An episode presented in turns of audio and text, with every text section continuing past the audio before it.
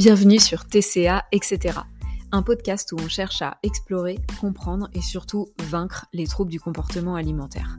Seul au micro ou avec mes super invités, on va casser les idées reçues, parler alimentation, rapport au corps, thérapie, famille, rapport aux autres.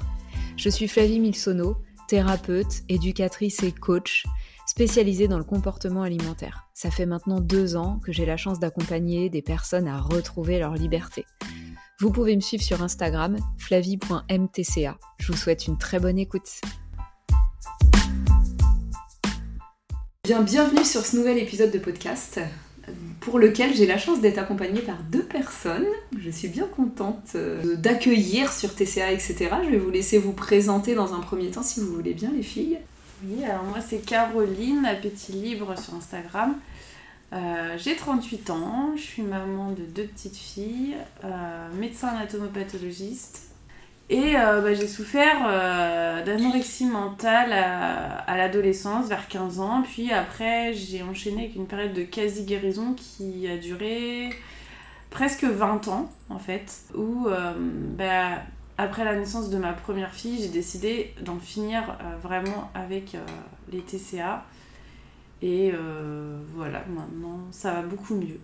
Trop bien, merci beaucoup. Et Clotilde J'enchaîne. Donc je m'appelle Clotilde, euh, je suis euh, patiente experte formée chez Andat. TCA, professeure de yoga et j'enseigne de la philo également. j'ai fondé le, un atelier qui s'appelle Balance ton corps. L'idée c'est de mêler la philosophie et le yoga pour aider euh, toutes les personnes qui ont un rapport euh, conflictuel avec leur, euh, leur corps et le rapport avec l'alimentation. Trop bien. Quoi dire de plus bah, C'est très bien, je pense. du coup, on s'est questionné sur le sujet qu'on allait aborder aujourd'hui. Et il y a un truc qui nous réunit bien toutes les trois. Et ça s'appelle le féminisme, ce truc-là. et moi, j'avais bien envie qu'on puisse parler de pourquoi ça peut être important dans la guérison des TCA. En tout cas, à quoi ça peut servir Je ne veux pas dire que genre euh, il faut passer par cette case-là pour guérir de son TCA, euh, surtout pas. Mais euh, en quoi ça peut être important et aidant dans la guérison? Et du coup, si on prend le truc un peu à l'envers, ben en quoi le modèle patriarcal dans lequel on vit et on grandit tous et toutes peut créer du TCA et euh, des difficultés plus globalement, sans parler du trouble alimentaire, mais une alimentation troublée, des difficultés dans le rapport avec son corps, etc. Chez les femmes notamment. Qu'est-ce qui vous vient déjà quand, euh, à chacune d'entre vous quand on dit TCA féminisme? Moi pour l'anecdote, euh, quelque chose qui m'a énormément aidé à sortir des TCA, c'est la philo, mais mes lectures, et parmi ces lectures-là, des lectures féministes. Ouais. Euh, qui m'ont permis de mettre un, un, mot en fait sur l'oppression que je pouvais ressentir, euh, ressentir physiquement, mais aussi qui venait de ce système-là qui, est le, qui est le patriarcat. Et, euh, et en fait, en, lisant voilà, des, des, autrices et en comprenant pourquoi j'en étais là aujourd'hui, pourquoi je ressentais cette oppression, pourquoi je me sentais mal dans mon corps, pourquoi, enfin, ouais, je sais pas, mes relations étaient conflictuelles et ben je me suis euh, en fait ressaisie. je sais pas, ouais, je, suis devenue à nouveau actrice euh, de mon de mon chemin de vie. Ça a été en tout cas une grande aide. Et en fait aussi par la lecture on comprend ce qui nous détermine à agir, c'est-à-dire ça met un, ça pointe du doigt nos déterminismes. Et une fois qu'on a pris conscience de ces déterminismes là, on peut euh, aller les détricoter et se reconstruire en fait différemment quand tu parles de devenir actrice, de redevenir ou devenir actrice de sa vie, ça me fait penser en off, tout à l'heure on a un peu discuté, et à un moment donné on parlait d'objet et de sujet. Ouais. Et du coup, tu peux pas être acteur si t'es objet en fait. Moi, ça me fait vraiment penser à ça, et du coup, ça me fait complètement euh, faire le lien avec le fait que, quand même, globalement, on vit dans une société où la femme est objet, objet du désir de l'homme, objet de. Enfin, principalement ça d'ailleurs objet du désir de l'homme. Et après, du coup, objet pour vendre, objet pour euh, plein de choses. Oui, c'est exactement, enfin, c'est exactement ça. C'était de mettre aussi ce mot-là, ce mot d'objet, de, d'utiliser des distinctions conceptuelles, de se dire, ok, mais en fait, euh, là, actuellement, que ce soit euh, dans ma vie de tous les jours, dans mon parcours de soins, dans mes relations, je suis beaucoup plus objet que sujet. Et l'objet, la définition, c'est ce qui est posé là, devant. C'est. euh, enfin voilà.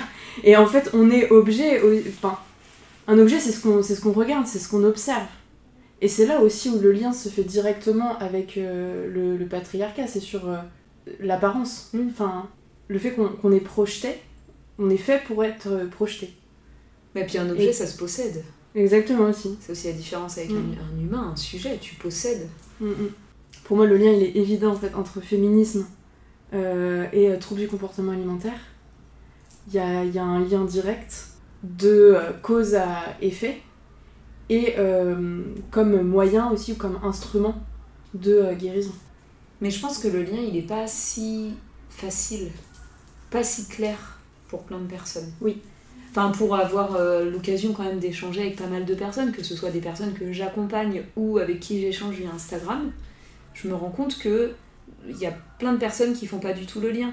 Tout comme, je me souviens dans mes premiers accompagnements, mais ça m'a vraiment marqué, une femme, euh, je précise, avec toutes ses capacités cognitives, par ailleurs très instruite, qui avait quand même d'ailleurs un métier euh, euh, plutôt bien reconnu, je vais dire ça comme ça, dans la société, et qui, durant l'accompagnement, un jour on vient parler du fait que les TCA touchaient quand même en grande majorité les femmes. Et donc on en échange et elle me dit mais oui mais c'est bizarre pourquoi je dis, ton avis est-ce que pour- est-ce que tu as des idées? Est-ce que et vraiment non elle voyait pas.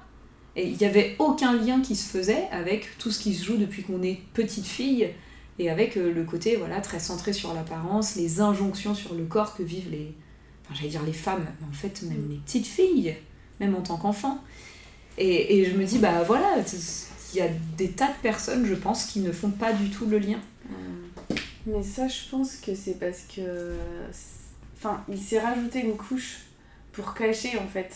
C'est que t'as le côté. euh, Ah ben non, en fait, euh, on fait ça pour sa santé.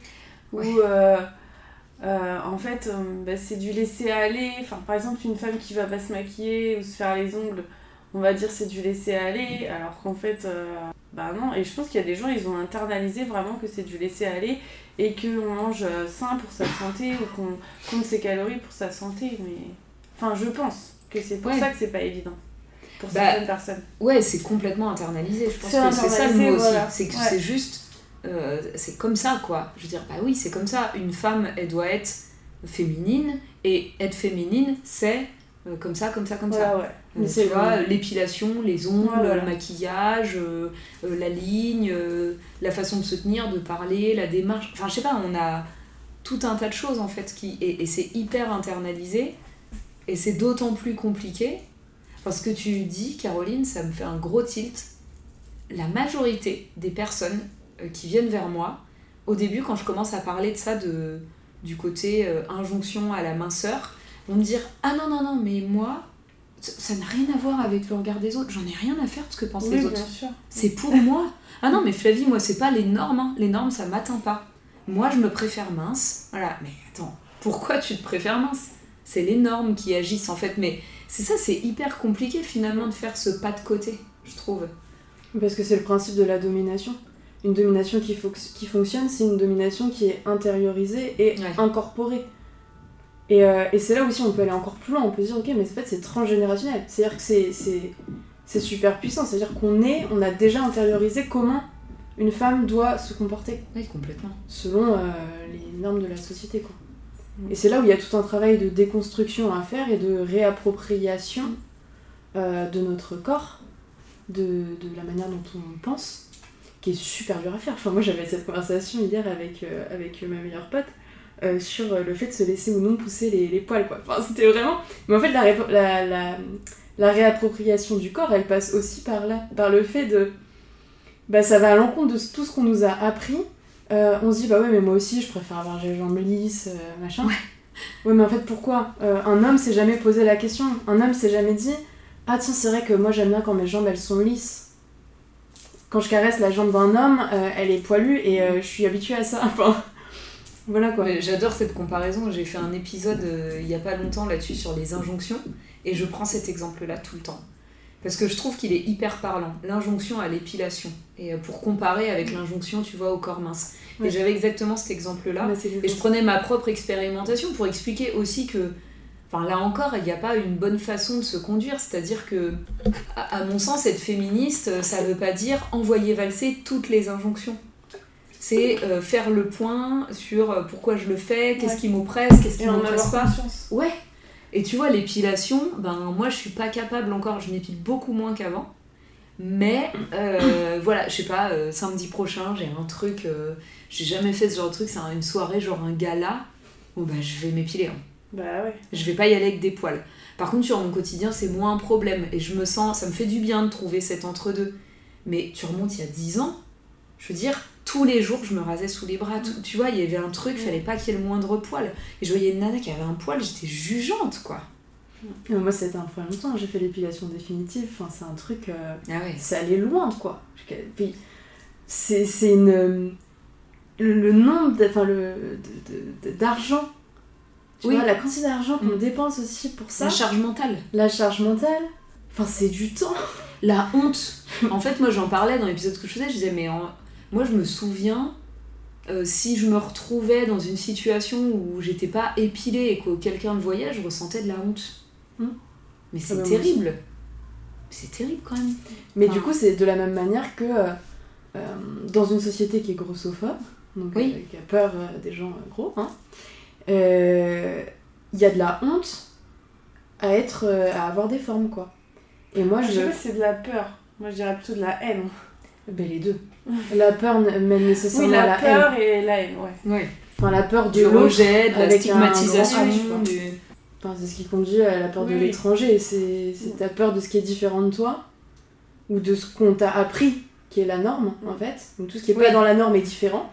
Et, euh, et du coup, il y a euh, une sorte de non-identification. Tu te dis, oulala, là là, mon dieu, ça fait peur. Et donc, euh, ben, forcément, une, une peur qui est euh, intériorisée comme ça, ça mène au rejet et à la haine.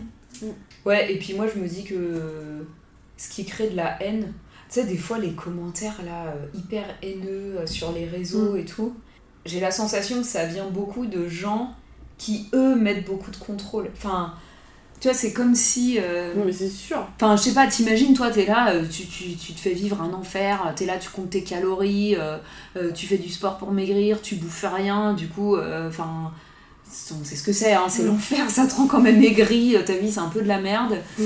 et donc t'es pas bien, et puis tout d'un coup, tu vois quelqu'un euh, qui semble, en tout cas, parce qu'en plus c'est complètement faux, parce que, je veux dire, euh, le nombre de personnes qui sont considérées comme obèses et qui sont en restriction, euh, c'est c'est faramineux parce qu'en fait, c'est- c'est aussi ça qui mène à la situation d'obésité. Mais eux se disent, tiens, mais lui, il fait pas ces efforts-là, il se laisse complètement aller, t'as envie de lui hurler dessus, toute la haine de ta propre restriction. Enfin, c'est comme si ces gens-là, c'est comme ça qu'ils donnent du sens à ce qu'ils se font vivre, quoi. Tu vois je, je vis tout ça pour surtout pas devenir comme cette personne-là qui serait euh, le laisser-aller incarné. Voilà, moi j'ai l'impression que ce qui crée la haine et le rejet à ce point-là, c'est aussi tout ce que se font vivre ces gens-là. Et après, là, on parle aussi beaucoup de, du règne de l'apparence, du fait qu'une femme doit être telle et telle parce que les hommes l'ont décidé Ouais. ainsi.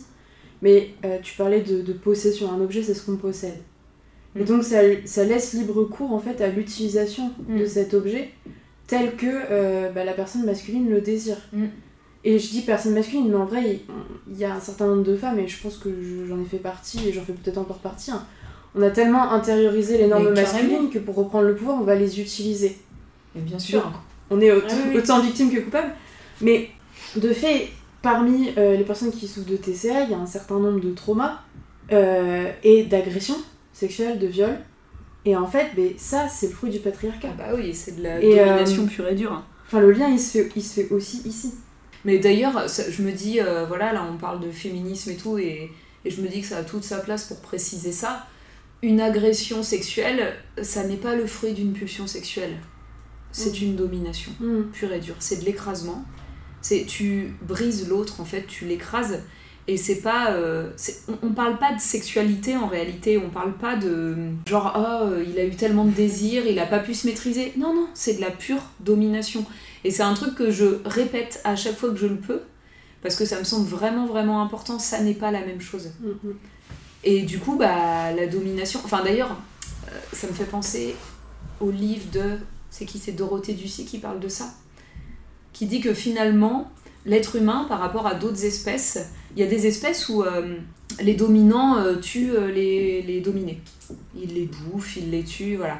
Sauf que c'est un peu dommage, parce que pour la survie de l'espèce, voilà. Et donc des espèces un peu plus évoluées, qui comprennent que pour leur survie, il faut pas faire ça, ben, euh, a priori d'ailleurs, le- le- l'humain est pas tout à fait le seul à le faire, mais d'autres espèces peuvent utiliser la domination sexuelle. Et c'est la domination vraiment redoutable, quoi. C'est la domination du silence, donc je ne te tue pas, mais je te brise bien quand même.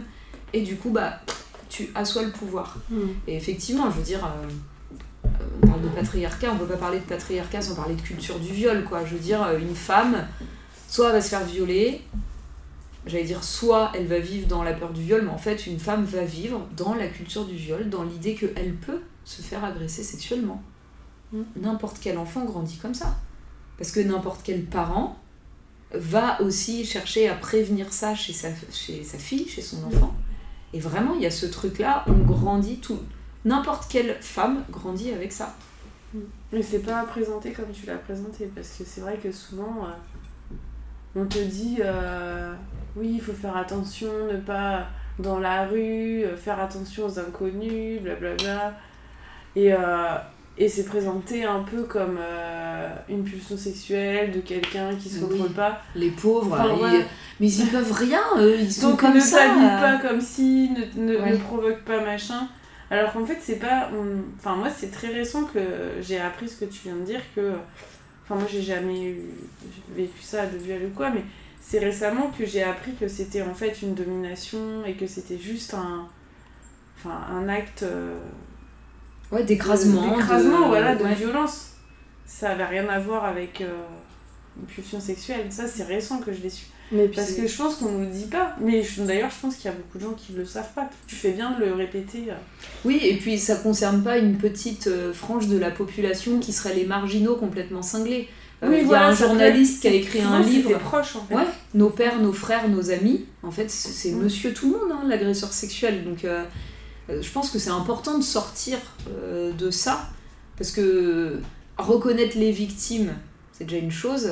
Mais pour chaque victime, il y a un agresseur. Quoi. Mhm. Il faut pas oublier de, de, de voir ça et de prendre ça en considération. Ouais, parce qu'en fait, le viol dans l'imaginaire collectif, c'est dans un parking, il y avait personne, c'est une nana qui s'est fait attraper. Donc en fait, Par un inconnu, Voilà, c'est en plus, ça elle l'a cherché. Ouais, voilà. comment elle était habillée. C'est de ça que t'as peur. Et tu t'imagines pas que ça puisse être autrement. Alors que j'ai peur de dire une bêtise en termes de chiffres. Il me semble qu'on est autour de 80-85%. 82, ah, tu vois, j'étais. euh, 82% euh, des agressions sexuelles, en fait, euh, c'est quelqu'un que Ouais, tu que connais. tu connais, ouais. Et justement, agir, enfin, avoir une politique féministe, ce serait aussi euh, utile dans le sens où toute notre société fonctionne comme ça, avec cet imaginaire-là. Mhm. Et euh, du coup, euh, des institutions comme euh, la police, le milieu euh, médical, soignant, Ouais, mais médico en fait, c'est- induire aussi des nouvelles manières de, de, de, de penser, euh, de nouveaux schémas. Et c'est mieux prendre en charge et mieux. euh, Enfin, ouais, mieux prendre en charge en fait, avoir une société qui est beaucoup plus empathique. Il y a du taf. Hein. Ouais, il y a du taf, il n'y a pas très longtemps, enfin il y a un an, ça me fait penser à ça, j'étais en formation pour animer des groupes de parole. Et donc bref, super intéressant. Et il se trouve qu'il y avait un jeune homme euh, psychologue euh, qui travaillait euh, dans le domaine des TCA aussi, voilà, mais dans le milieu médical, dans une clinique.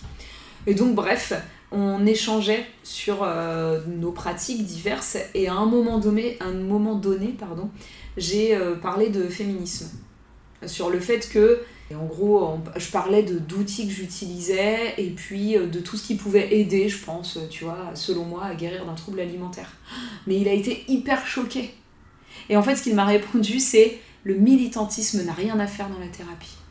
Alors déjà, tu dis féminisme, il répond militantisme ce qui est pas quand même pas tout à fait la même chose. Enfin, tu vois, il y a, pour moi, il y a un, on est sur un courant de pensée presque, et là, on est sur une pratique, tu vois. Enfin, je veux dire, militantisme, bon, bref, peu importe. Après, le féminisme est une pratique aussi. hein. Et Si t'es féministe, oui. tu le mets en pratique. normalement. Enfin, en tout cas, oui, mais est-ce que tu es forcément militant? Et puis, tu vois, de- je veux dire, il s'agit pas de marteler des trucs dans la Mm. tête de tes patients.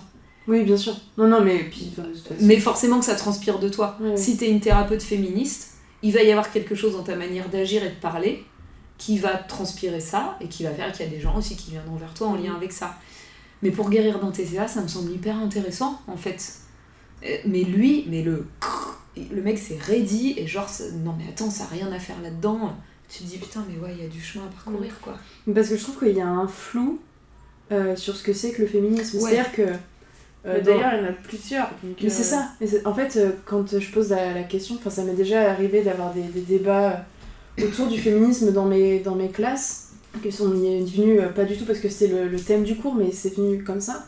Et euh, il y a un flou définitionnel sur ce que c'est que le patriarcat, il y a un flou euh, définitionnel sur ce que c'est que le féminisme, et euh, souvent on réduit féminisme à égalité homme-femme. Mais il s'agit de creuser un tout petit peu plus, et, et puis de comprendre que, bah, effectivement, le féminisme, il y en a tellement, il y a...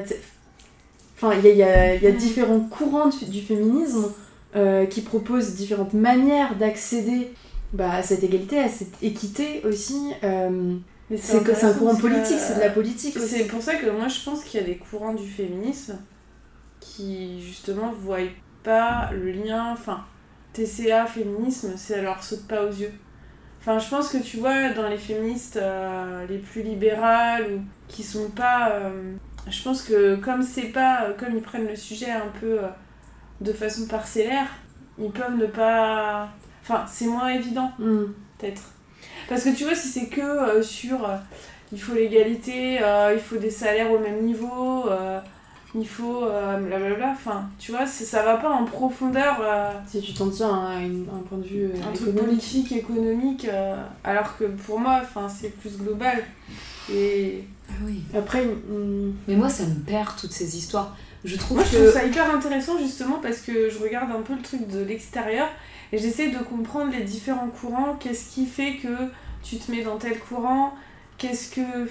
Enfin, tu vois, chaque type de pensée dans les différents courants. Ouais. Après, je les connais pas tous, mais. Mais moi, il y a quelque chose qui me rebute déjà de fait, tu vois, dans quelque chose de très tac, Ça tac, sent, ouais. avec des cases. Alors toi, tu coches quoi? Moi, j'ai pas envie d'avoir besoin de me retrouver là-dedans. Enfin, tu vois, et je trouve que on perd en énergie, en sororité, on perd. Enfin, tu vois, il y a quelque chose où on se tire une balle dans le pied, je Ouais, trouve. totalement. Mais après, c'est parce que ces personnes-là, euh, elles ont réfléchi le truc de- Mm. de- d'un d'un point de vue très poussé. Et du coup, elles, elles- elles ont leur théorie, tu vois. Ouais. Parce que si toi, t'es es féministe, pourquoi? Parce que tu penses euh, que biologiquement, les femmes, elles ont des ovaires, alors euh, elles sont comme ci, elles sont comme ça, enfin, tu vois. Oui, mais euh, euh, tu vois, par exemple, euh, je vais faire un comparatif. Je Mais suis thérapeute et j'accompagne avec euh, la programmation neurolinguistique, j'accompagne avec la systémie, je me suis enfin, je suis formée à la psychogénéalogie, à la thérapie ACT. Et en fait, j'ai pas besoin de me revendiquer Oui, oui. d'un courant. Il y a des choses intéressantes dans tout ça. Et moi, j'en prends et en fait, ça crée moi, ma façon d'accompagner que j'ai parfois du mal à nommer d'ailleurs. Parce que tu vois bien je peux pas le nommer ce mélange de plein Mm. de choses. Et mon féminisme il est comme ça aussi. C'est à dire que et et il continue de se construire et de se déconstruire. Parce que j'apprends des nouveaux trucs parce que on me fait grandir on me fait enfin tu vois je me sens toute petite et novice là dedans Mais après, pour moi, une définition assez commune qu'on pourrait trouver à tous ces courants féministes, c'est l'abolition du patriarcat. Oui. Enfin, le point commun, il est là. Oui. Il est que, ok, Oui. il y a un rapport de domination, et c'est ça Oui. qu'on doit, euh, contre lequel on doit lutter. Maintenant, bah voilà, il y a différentes manières de lutter, différentes manières de proposer Ouais. euh, des instruments, euh, voilà, pour, se, pour se, euh, abolir cette, Il y a différentes cette façons de l'expliquer aussi. de l'expliquer aussi. Et tu vas Pourquoi, avoir des naturalistes qui ouais. vont te dire bah, la réappropriation du corps de la femme, il va passer par ce qui fait d'elle une femme, à savoir sa capacité à enfanter. Mm. C'est pas évident en fait. Peut-être que c'est pas ça. Euh, Enfin voilà, effectivement, il y a, après il y a différents Mm. courants. Mais si on, on- on garde ce- le fait d'abolir cette domination masculine comme point commun, euh, je trouve que c'est hyper intéressant de le Ouais. proposer en thérapie. Mm. Enfin, d'établir en tout cas euh, le potentiel lien en- entre, euh, entre patriarcat et, Et TCA. comportement et justement je me dis peut-être qu'on pourrait donner des exemples concrets pour des personnes qui écouteraient ce podcast et qui se diraient ouais enfin c'est bien beau mais moi je vois pas c'est quoi le lien? Qu'est-ce qui dans le patriarcat peut venir créer du trouble alimentaire? Ça vous dit qu'on essaie de donner des exemples de choses euh, peut-être un, un peu concrètes? Bah moi, il y a un truc, un concept qui m'a aidé. Alors après, euh, moi, c'est propre à mon histoire personnelle, mais c'est quand j'ai pris conscience du male gaze dans la, dans la société. Et là, euh, ouais, je me suis dit, c'est fou quoi. C'est l'objectification en permanence du corps de la femme, donc euh, partout en fait. Il y a que ça quoi, dans les pubs. Enfin, après, c'est difficile de. Enfin, c'est difficile de pas le voir quoi.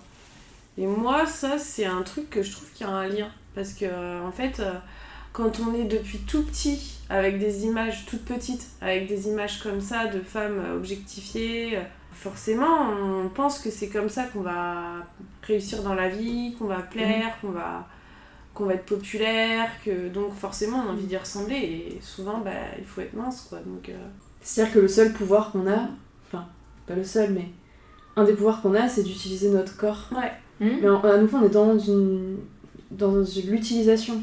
Enfin, le verbe, c'est vraiment euh, utiliser, quoi. Donc on reste dans euh, un rapport euh, d'objet. Mhm. Et en fait, on commence à entretenir un rapport de sujet à objet avec notre propre corps. Donc ça crée, ça accentue, je trouve, cette dissociation qui est propre au TCA. D'avoir un corps qu'on doit façonner à l'image de la société.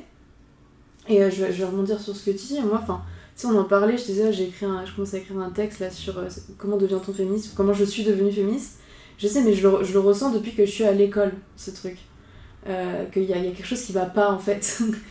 et, euh, et moi, clairement, j'avais, j'ai, j'ai ressenti cette dissociation avec un corps qui convenait pas à l'image euh, de la jeune ado qui devait être mince, euh, avec une belle poitrine opulente euh, et surtout pas de poils.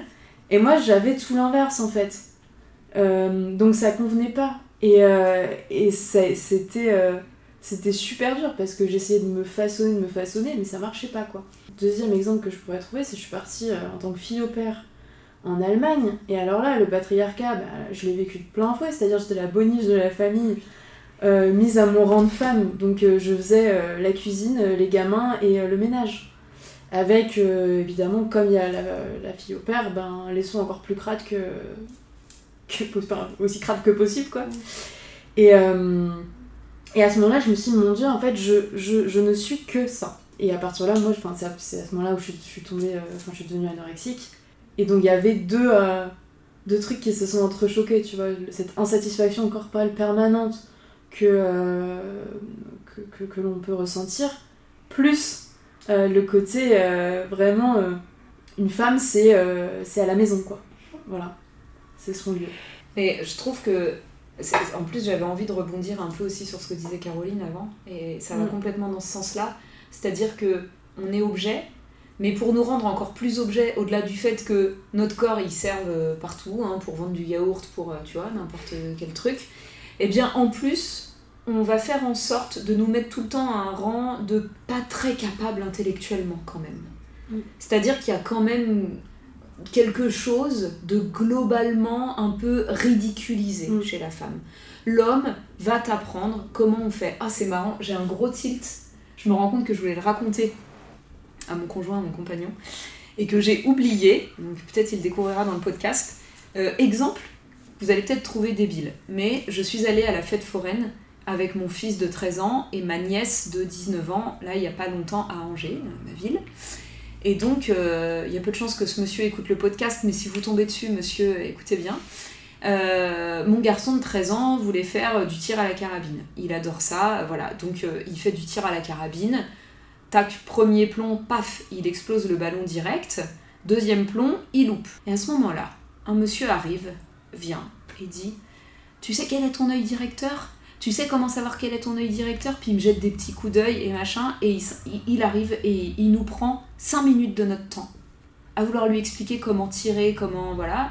Mon fils ose pas lui dire qu'il a pas besoin de lui, enfin il sait pas trop comment agir. Moi je suis un peu sidérée, franchement. Et en fait j'ai eu envie de l'envoyer chier très fort. Je sais pas trop ce qui m'a retenu, enfin voilà. Ouais. C'est un exemple débile de ce mec qui vient nous expliquer la vie. Bah, Et si mon conjoint avait été là, il l'aurait pas fait. Mm. J'en suis certaine.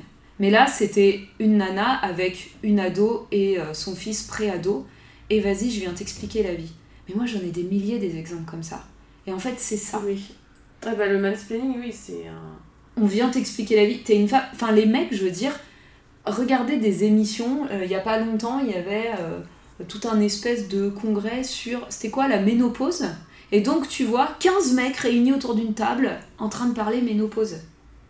Mais je veux dire, quand est-ce qu'on va arrêter ça? Est-ce que ça nous, est-ce que ça choquerait pas un peu les gens si, pour parler des troubles de l'érection, il y avait que 15 femmes autour d'une table?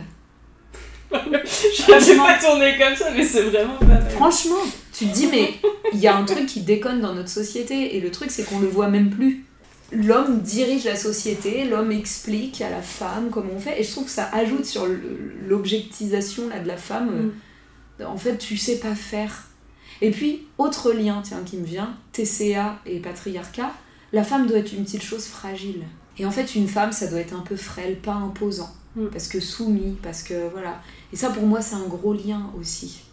Et, et j'ai l'impression d'avoir vécu de l'intérieur ça.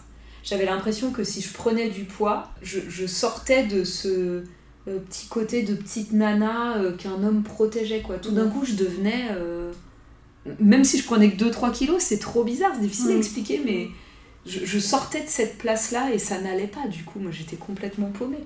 Enfin, je pense que des, des liens, il y en a plein en vrai à faire entre TCA, patriarcat, bah, les violences sexuelles.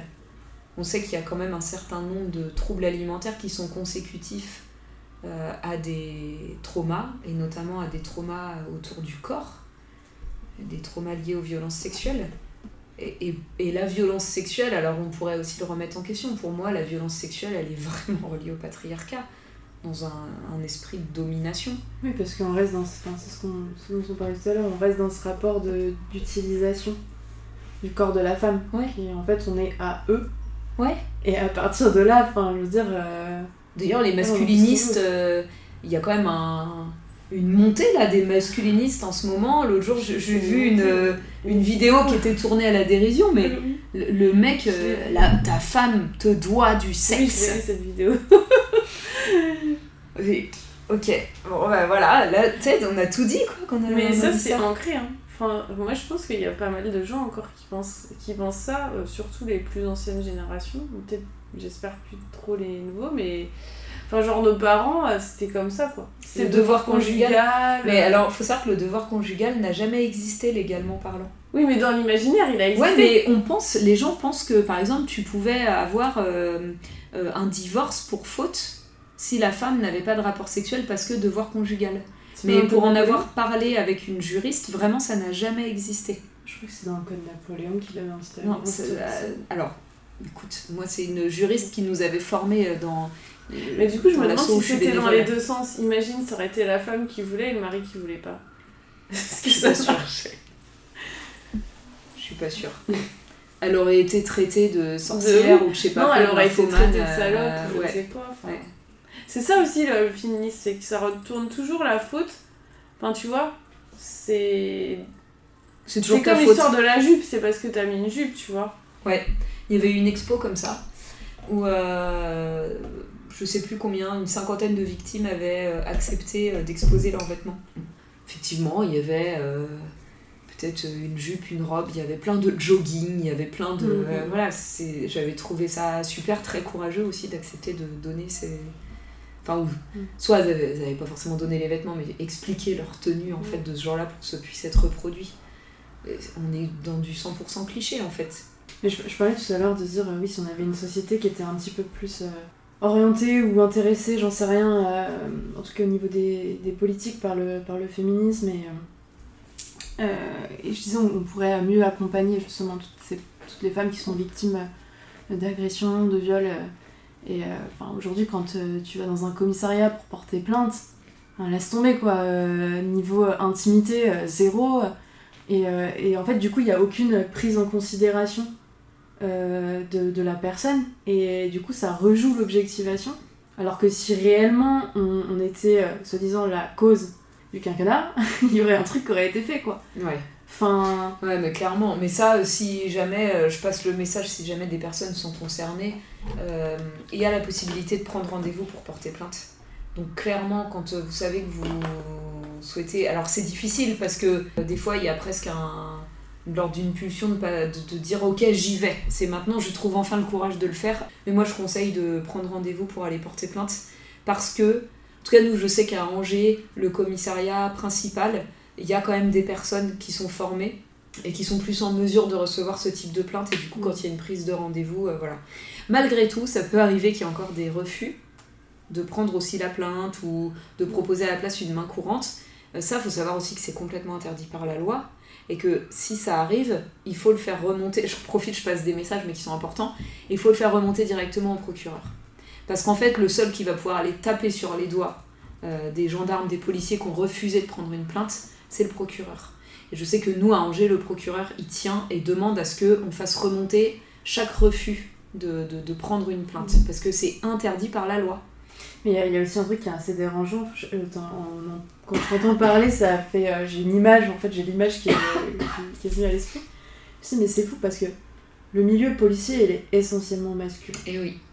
Et en fait. Mais non, mais en fait, c'est terrible. C'est-à-dire que mais il y a des agresseurs qui sont censés recevoir ta plainte. C'est ça, tu vas porter plainte et tu te dis en face de moi, j'ai une personne qui potentiellement aurait pu être mon agresseur. Enfin, en fait, forcément, le lien il se fait facilement, beaucoup plus facilement que si c'est une femme.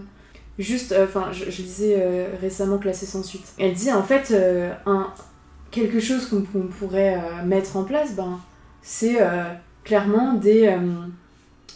comment dire Des des lieux pour, pour accueillir les plaintes d'agression et de viol, spécialisés pour ça, quoi. Enfin voilà, une meilleure prise en charge. Mais on est dans une société patriarcale et qui fait que il y a des mecs qui ont été accusés, par exemple, de violence conjugale par leurs femmes, des gendarmes, mm. Et qui sont toujours gendarmes de une, et qui sont toujours au poste pour recevoir les plaintes mm. de violence conjugale. Enfin, il y a un gros problème avec la police. Hein. Moi, mm. je sais, je sais pas s'il faut le mettre sur le podcast, mais ça, j'en ai. Enfin, je sais pas. Je connais pas trop, trop le milieu, mais bon. Non, mais c'est problématique. Mais il y a ils sont Moi, je pense a dans une culture euh, hyper viriliste. extrême droite, euh, des trucs comme ça. Oui, je pense. ouais. Puis hyper viriliste. Et je pense que tant que tant qu'il y aura trop de gens d'extrême droite ou de droite tout court dans ces milieux-là, ça changera pas. Hein. Ouais, et le féminisme, il peut être aussi perçu. Euh, tout à l'heure, on parlait des différents types de féminisme, mais je trouve que euh, pour des gens non initiés, euh, une féministe, c'est une nana un peu hystérique. Ouais. Bah oui. C'est la fémène, quoi. Ouais. Tu vois, je monte mes seins, machin. Et puis d'ailleurs, en fait, je, je, tourne ça un peu en rigolant, fémène, mais je suis pas en train de dire que ça devrait pas exister, les fémènes.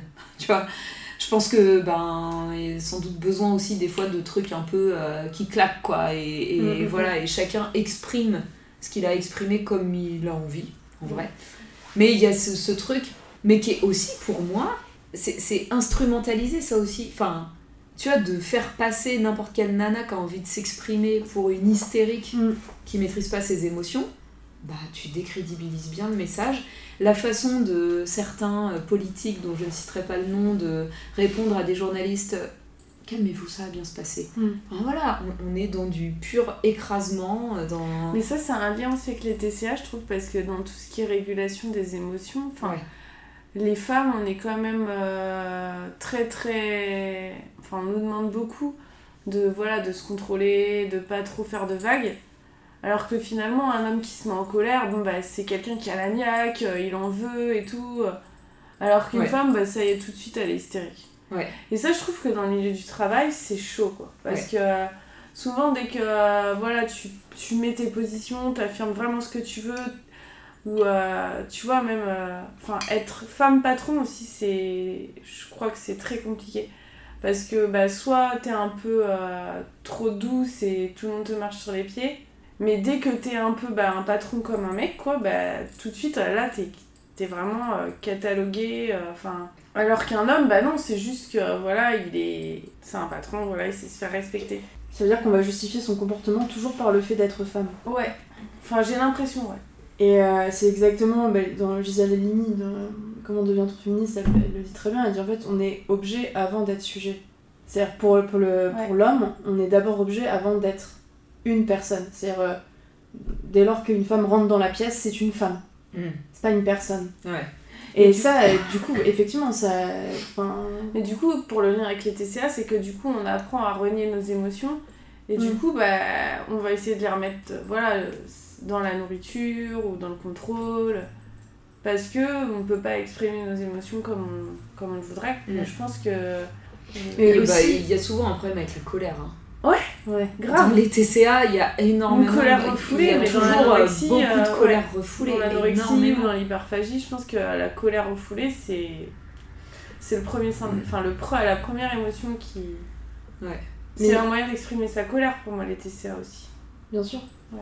C'est un- enfin, c'est- en fait, le corps devient objet de revendication aussi, Ouais. mais c'est comme ça que je l'ai, re- enfin, que j'ai relu, alors, peut-être à tort, hein, mais que j'ai relu euh, mes TCA, c'est-à-dire de me dire, en fait, mon corps a été un moyen de revendication, mais quasi politique au final. Euh, de dire, bah ok, puisque on me dessaisit du contrôle que, que j'ai sur moi-même, sur ma personne, ben via euh, l'anorexie en l'occurrence, je vais reprendre le contrôle sur mon corps et vous allez voir de quoi je suis capable en fait. Mm. Et, euh, et comme ça, de, de jouer jusqu'à la limite, tu vois, Mm, ouais. entre finalement, vous m'avez dessaisi de mon autonomie, ben moi je vais la reprendre quoi. Je vais la reprendre avec les, les, les moyens que, que j'ai là maintenant. Ce que tu me dis, ça me fait hyper écho aussi avec euh, la séduction. C'est-à-dire que je crois que beaucoup de femmes ont pu vivre ça, d'être de une façon d'être sujet, c'est de faire de soi un objet. Enfin, tu vois, il y a un truc un peu tordu, mais en gros, euh, ton but, c'est de plaire à l'homme. Euh, et du coup, de t'en servir comme un pouvoir. Moi, en tout cas, c'est quelque chose que j'ai vécu. J'ai eu l'impression d'avoir du pouvoir et de jouer de mon pouvoir, tu vois, euh, par le Mm. biais de la séduction des hommes et de pouvoir et par la sexualité, de genre avoir ce que je voulais, de me sentir comme ce que je voulais, ce que je pensais vouloir. Mais en fait, il y a quelque chose d'hyper complexe et destructeur là-dedans parce qu'en fait, j'étais toujours objet. Mais j'avais Mm. comme l'impression de reprendre le dessus. Je vais faire un parallèle avec les violences sexuelles et ça, c'est un truc que euh, j'entends euh, quand même, euh, que j'ai lu dans pas mal d'endroits et que j'ai pas mal entendu dans des, dans des suivis à, à l'assaut où je suis bénévole. C'est ce côté, je suis abusée sexuellement, je suis voilà, victime de viol, d'agression sexuelle. Et en fait, après ça, euh, il peut y avoir des femmes qui, euh, comment dire, ont une euh, grosse sexualité, je sais pas comment le dire, vont être dans la séduction à fond, avoir l'impression de reprendre le pouvoir en consommant en fait euh, des hommes, des relations sexuelles. Alors qu'en fait, c'est toujours en réponse à, tu vois, un espèce de truc qu'elles ont subi. Et je trouve que c'est. Enfin, pour moi, là, il y a un gros lien avec les TCA. Moi, euh, quand euh, je souffrais, notamment, euh, euh, pas trop anorexie, parce que j'avais plutôt l'impression d'aller dans un truc un peu asexué, où justement j'avais l'impression de mettre à distance la sexualité et les hommes. Mais dans la boulimie, par contre, il y avait euh, quelque chose de vraiment dans la séduction, et que finalement, j'avais besoin d'être validée. euh, par le regard de l'homme et que euh, ben, le fait de sentir que je séduisais un homme, euh, bah, je me disais ah bah ok, ça marche ce que je fais, enfin ça vaut le coup de me faire vivre l'enfer pour avoir Mm. un corps comme ça parce que ce corps-là me permet d'être validé. Regarde, euh, j'arrive quelque part, euh, c'était presque un truc, ok c'est bon, lui j'ai séduit, lui j'ai séduit. Enfin, c'est atroce, Mm.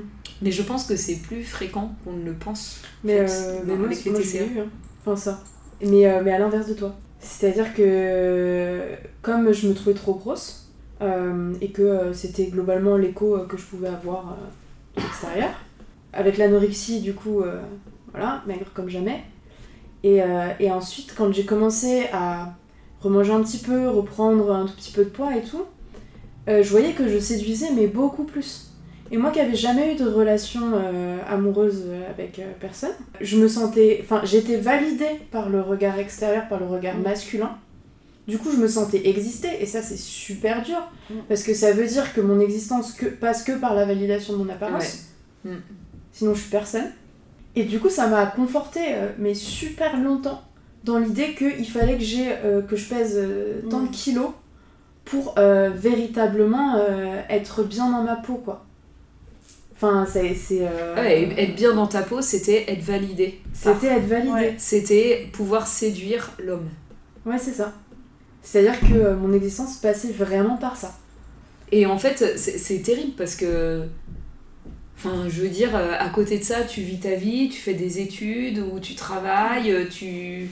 Enfin, tu vois, il y y a plein de choses intéressantes Et puis, non, sur mais, toi, mais euh, tout tourne autour de ça et.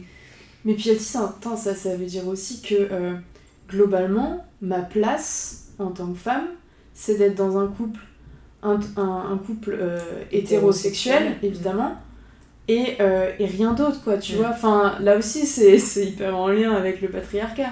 Mm, mm. C'est-à-dire, euh, finalement, ma place, elle est là, il n'y a que là que je pourrais Ouais. exister.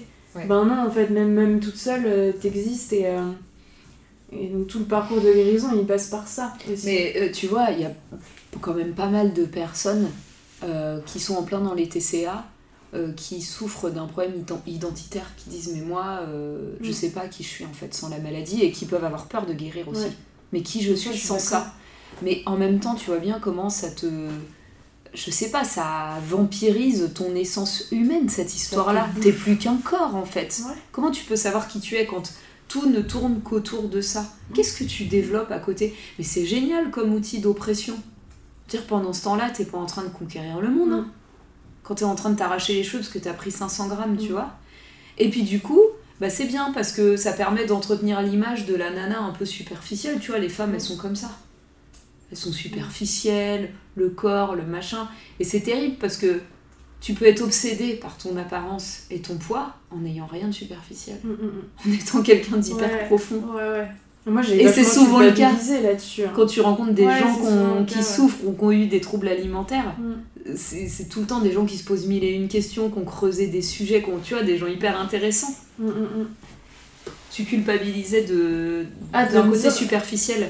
Ouais, de me dire, euh, mais en fait, euh, tu passes ton temps à, à- à te regarder dans la glace et à voir si euh, t'as pas pris euh, un peu de gras, je sais pas moi, au niveau du ventre, au niveau des hanches, euh, à vérifier que t'as toujours l'espace entre tes deux jambes. Enfin, Ah, alors que, euh, alors que euh, ben voilà, tu, tu pourrais. T'aimes pas les gens tu, tu peut-être mieux, mieux que ça, et donc du coup, Ouais. je me considérais comme superficielle.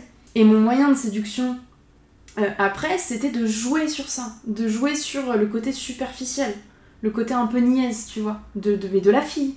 C'est-à-dire, j'ai- pris le- le- l'image euh, associée à la femme et je me suis dit, ok, bah, bah en fait, si pour, euh, pour exister, pour avoir une vie tranquille, il faut ressembler à ça, je vais le faire. Et je vais le faire jusque dans euh, prendre les codes. Alors Et- qu'au et fond, le je suis truc- pas cette personne. Tu peux rentrer dans un cercle vicieux parce que en étant avec ces codes-là, tu vas séduire des types Ah, mais j'étais dans des relations renforcer, euh, tu vois, ce truc-là. En fait, t'en sors pas. Non, t'en t'en sors pas. Ouais, ouais, t'en sors pas. C'est... Le couple, c'est un sujet quand même bien intéressant. Ouais. Euh, même guéri des TCA. Moi, je trouve que hum, quand les personnes que j'accompagne, je vois euh, souvent plusieurs étapes. Et arrivé euh, vers la fin, euh, il peut y avoir de la colère en fait. Justement, il y a de la colère qui sort. C'est comme si, moi j'ai vu plusieurs femmes, euh, comme si elles ouvraient les yeux euh, sur le monde dans lequel elles vivent en disant Mais alors attends, déjà, tout le monde en vrai parle que de régime et de poids et de Mm. machin, c'est complètement dingue. En fait, à la télé, ils nous martèlent ça et tout, mais c'est l'enfer. une qui me disait J'ai envie de casser ma télé, ça me met Mm. tellement en colère. Et puis même chez elles, dans leur place, tu vois, en fait, tu ouvres une brèche, quoi. Euh, Aussi avec le côté un peu euh, féministe de, de- de la guérison du TCA et de dire Attends, mais en fait. euh, à la maison, c'est moi qui gère toute la cuisine, c'est moi Mm. qui... Et en fait, je vois le truc euh, glisser, parce que guérir d'un TCA, euh, pour moi, c'est très en lien avec euh, sa place, sa Mm, propre mm. place. Et c'est habiter son corps vraiment, mais c'est habiter sa vie, c'est prendre sa place, tu vois. Et franchement, il y a vraiment des trucs qui se jouent, et dans les relations, et dans la relation de couple, ça peut grincer Mm, un mm, peu sur les parcours de guérison, tu vois. Ouais. Parce que le mec, ça fait 20 ans qu'il est marié avec une nana un peu euh, soumise, qui est obsédée par le poids qu'elle prend et machin. Et puis tout d'un coup, elle dit euh, Comment ça me fait chier, j'ai plus envie de cuisiner. Mm. Tu, tu veux? Ben vas-y, débrouille-toi, fais à manger. Enfin voilà, tu vois, il y a quand même. il se rend compte que même un œuf à la coque, c'est super compliqué. il sait pas faire. Et même sans être dans du cliché, enfin franchement, euh, moi j'ai pas de souci à parler de mon expérience perso. Euh, j'ai la chance d'être avec quelqu'un de plutôt déconstruit et qui cherche à se déconstruire et à comprendre et on parle de plein de choses.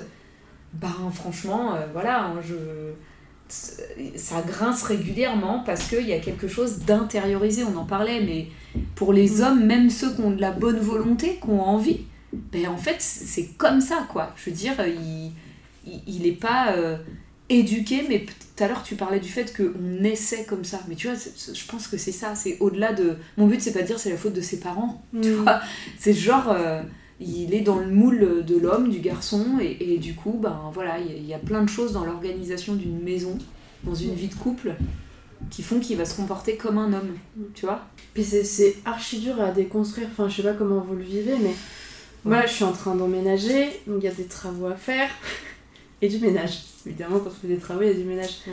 Et du coup, mais je, je, je suis nulle en travaux, enfin puis mon copain est, est dans le bâtiment, donc enfin je veux dire, Ouais. il maîtrise. Et en fait, comme je suis vachement dans ce travail-là de déconstruction, et lui-même me, me charrie avec ça, euh, je suis bah en fait, explique-moi.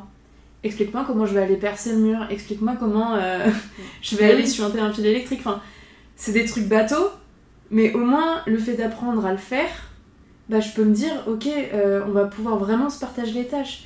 Et pas la simplicité de dire, ok, toi tu sais faire ça, euh, travail euh, essentiellement masculin, tu vas aller percer les trous. Et moi je sais faire ça, euh, le ménage, euh, travail essentiellement féminin, donc allez que je fasse le ménage derrière toi, quoi. Ou le ménage à la maison. Enfin, Mais certains auraient envie de te dire, enfin, je pense à, à des personnes dans ma famille avec qui j'avais eu ces conversations-là, diraient Bah oui, mais où est le problème? On a trouvé notre équilibre. ouais, ben. Alors, certes, moi je vais pas, je vais pas aller dire aux gens, dis donc, il y a un problème chez toi, parce que voilà, je pense que chacun euh, trouve midi à sa porte. Mais souvent, il y a un vrai déséquilibre. Et ça me fait penser encore une fois à une femme que j'ai accompagnée qui me disait oui bon c'est vrai que je gère tout le linge c'est vrai que je fais toutes les courses c'est vrai que je gère le ménage et que je gère la nourriture mais il fait tous les travaux à la maison et un jour je lui ai dit mais les travaux pour lui euh, c'est une obligation c'est une passion ah c'est une passion il adore ça Mm. Et en fait souvent tu vois il y a ce truc là un peu comme euh, euh, elle, elle, elle aurait elle se serait retirée pour faire de la peinture tu vois Ouais. c'était son moment à ça, lui ouais. Putain, mais tu peux pas comparer. Le mec, en fait, c'est presque du temps pour lui, tu vois. Alors certes, c'est utile à la maison, mais tu vois, la charge Mm. du mec qui va faire, et puis il faudrait compter les heures, combien d'heures il passe. Genre, il va en faire un peu le week-end, tu On va vois. en faire moins. Euh, C'est quoi les heures de la charge d'une maison? Et en fait, je trouve que c'est un peu le risque, tu sais, dans le fait de dire Mm. non, mais attends, tout le monde trouve son équilibre. Lui, il gère euh, les travaux, la maison, et moi, je gère euh, ça. Mm. Je pense qu'il faut se méfier de ça, parce Ouais. que tu vois, il y a un côté un peu. euh, en fait, le mec, il aime bien, alors que toi, ta passion, je pense pas que ce soit de passer le balai. Tu vois Et on peut aimer cuisiner, mais pas quand c'est une obligation quotidienne. Mm, mm. Ça vient quand même enlever un ça. peu du plaisir. Mais euh, c'est là aussi on a une responsabilité à, à jouer, tu vois, dans le, dans le travail de déconstruction. Et tu disais oui, pas militantisme, mais au final, déjà en faisant ça, il y, a une- il y a une action en fait qui est, qui est mise Ouais. en place. On a une responsabilité, mais en même temps, euh, Ouais. si tu parles à un mur, euh, enfin, il faut que, le, faut derrière la sûr. personne soit réceptive. Quoi. Et Non, mais même- c'est un mari et depuis même- 20 ans qui a jamais rien fait, Mm. bah, je pense que des Mais fois, la clair. solution, c'est de partir. Ah ben, c'est clair. Mais du coup, c'est quand même être responsable que de oui, partir. oui. Mais je trouve que tu vois, même la responsabilité, des fois, euh, moi ça me gonfle quoi, parce que du coup tu dois éduquer. Ah mais tu dois éduquer tout le monde. Et mais en fait, c'est simple, tu euh, regardes dans le métro, Bah, euh, tu leur donnes des livres. Tu sais, il y, a des- il y a des super BD. Euh, Ah oui, des je BD. Emma, je sais plus quoi là. Ah oui, ben, ça avait eu un succès fou sur euh, oui. Facebook. Elle est géniale cette BD. Moi ça m'avait beaucoup aidé, parce qu'en fait on part tous de quelque part et il y a des trucs que je voyais même pas. Aujourd'hui, euh, c'est hors de question que mon mec considère qu'il m'aide, par exemple. Je Mhm. t'aide. Et tu m'aides de quoi? On s'aide mutuellement. tu m'aides euh, à faire euh, ce qu'il te faut toi pour manger, te nourrir, mais attends. euh, Et, et en fait, voilà, c'est vrai que on, on baigne dans un truc, on s'en rend même plus compte. Mm.